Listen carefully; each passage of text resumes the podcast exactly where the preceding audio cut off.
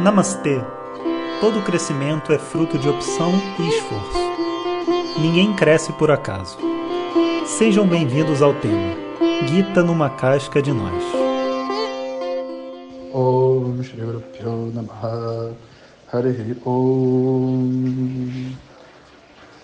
Bom dia pessoal.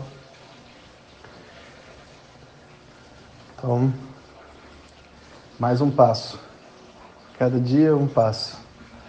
Focado no dia presente, no momento presente. A gente vai passando por dentro de todas as experiências e situações que a gente tem a viver. Quando o conhecimento chega para a gente, é como se fosse uma fresta embaixo de uma porta, assim, uma fresta de luz, sabe? A gente vive numa escuridão e a gente sente o cheiro de que existe alguma possibilidade dessa confusão que é chamada de nossa vida ter uma resposta.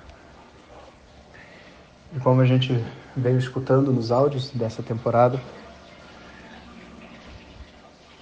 é muito mais do que simplesmente abrir um livro e estudar, sabe?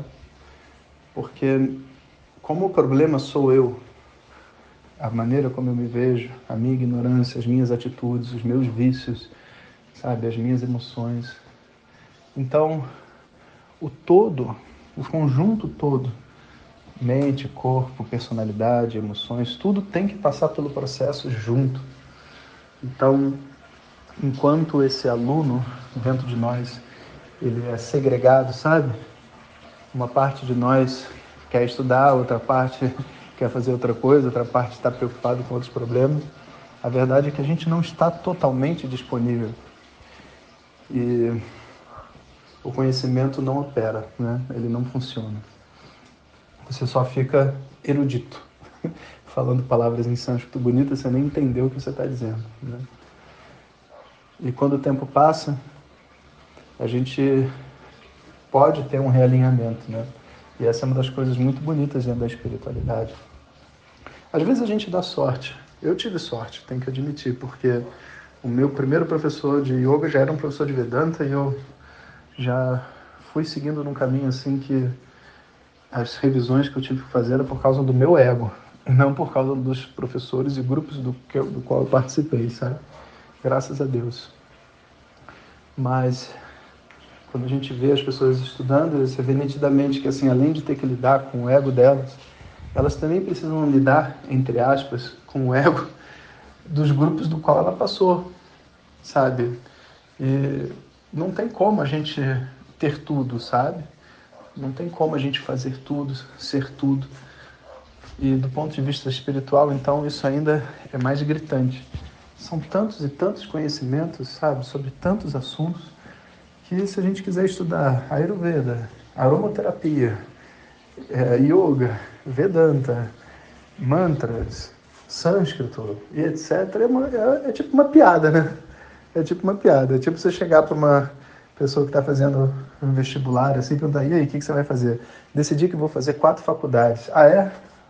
É porque pode ser, né? Tipo assim, matemática, estatística, né? É, sei lá, não, não, quatro faculdades: medicina, engenharia é, como é que se diz? Direito e, sei lá, alguma outra coisa assim que vai para uma outra direção. Você fala, cara, e música? Você fala, cara, como assim, cara? Você está passando bem, cara? Você, você entende o que, que significa estudar uma faculdade de Direito, assim, né? Você, você sabe isso porque a sua proposta não faz sentido, né? E a nossa proposta espiritual no início, ela é bonita, mas ela não faz sentido. Ela é um, um recorte de muitos conhecimentos assim, sem julgamentos, mas análise, né? Superficiais, porque a gente não realmente mergulhou e estudou nada a fundo, sabe? Sem método. E uma hora a gente tem que, né? Tomar consciência disso e falar, eu quero me aprofundar e para eu me aprofundar eu estou, na verdade, abrindo mão de algumas coisas e escolhendo mergulhar em outras. Né? E aí aquela fresta de luz que a gente vê, né? A gente vai experimentar a porta e ver se ela abre, porque se abrir, pô, vai entrar muita luz. E de repente a minha concepção de mundo, de concepção de espiritualidade, de tudo, pode mudar, sabe? essa expectativa, sabe, dessa grande mudança, que não é uma expectativa infundada, porque você está vendo a luz embaixo da porta, né? Ela é, vamos dizer assim, a grande energia motriz da espiritualidade. E por isso, né, estava até conversando na aula bônus ontem, não adianta a gente forçar uma pessoa a crescer, impelir uma pessoa a abrir a porta, impelir uma pessoa a, tipo, sabe, é, cair na real dos seus comportamentos, do seu ego, porque é o momento que ela vive. Ela precisa decidir sair dali. E não é uma decisão fácil, você vê, é tanta coisa junta, né? Então, assim, hoje a gente está finalizando, né? Vai ter só mais um áudio antes de começar o, o curso do Gita numa Casca de Nós. Né? Inclusive, algumas pessoas me pediram, tá tão fácil de se inscrever, eu não sei como que as pessoas não conseguem se inscrever. Sabe? Tem link na bio do Instagram, eu mando os links aqui, mas enfim, se ainda tiver alguém nessa repescagem, vou pedir para botarem o link aqui embaixo. Mas esse Gita numa Casca de Nós começa agora no sábado, depois de amanhã. Ou melhor, amanhã, né? Hoje é sexta, amanhã.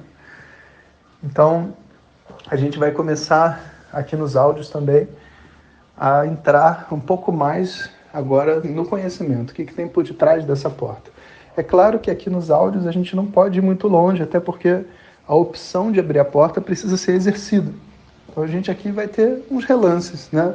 Vamos olhar pelo buraco da fechadura, vamos ver o que, que tem do outro lado, né?